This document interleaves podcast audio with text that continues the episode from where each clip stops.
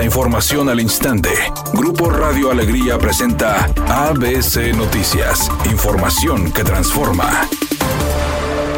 Última oportunidad. Si no has actualizado tus placas próximas a vencer, hazlo antes del 30 de junio y aprovecha los montos máximos según el modelo de tu vehículo.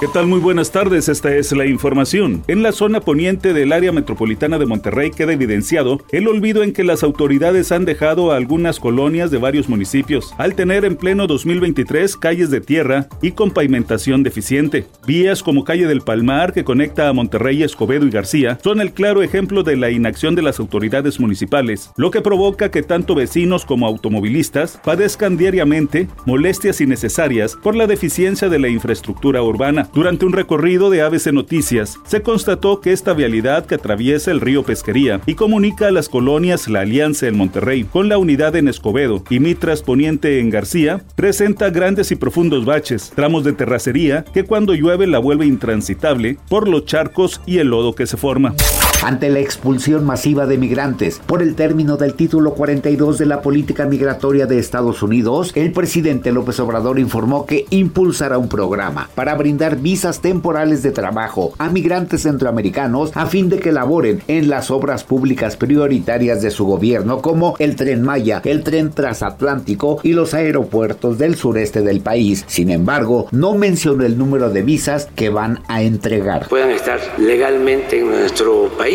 con visas temporales de trabajo, porque necesitamos fuerza de trabajo. Y más si se trata de eh, mano de obra calificada. Nos hacen falta muchos fierreros, soldadores, incluso ya ingenieros. Editorial ABC con Eduardo Garza. Abundan las clínicas de belleza Patito, esas que ofrecen hasta cinco cirugías estéticas por cuatro mil pesos y la Secretaría de Salud no mueve ni un dedo para clausurarlas. Hasta que alguien pierde la vida en manos de los charlatanes es cuando investigan. Como siempre esperan a que se ahogue el niño para tapar el pozo.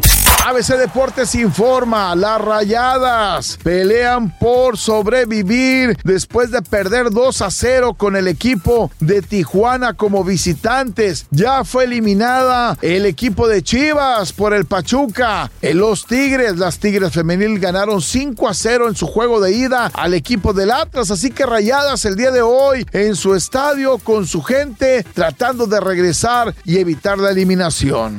Mientras que la mayoría de celebridades ven el Festival de Cannes como un lugar en el que la etiqueta y el glamour imperan muchas veces más que el propio cine, otras prefieren asistir al certamen cómodas y a gusto. Tal fue el caso de Jennifer Lawrence, quien dio mucho de qué hablar en redes sociales por su elección de atuendo en la alfombra roja de la premier de su nueva película. La actriz deslumbró con un vestidazo rojo Christian Dior. Sin embargo, lo que realmente llamó la atención fue que lo acompañó con chanclas.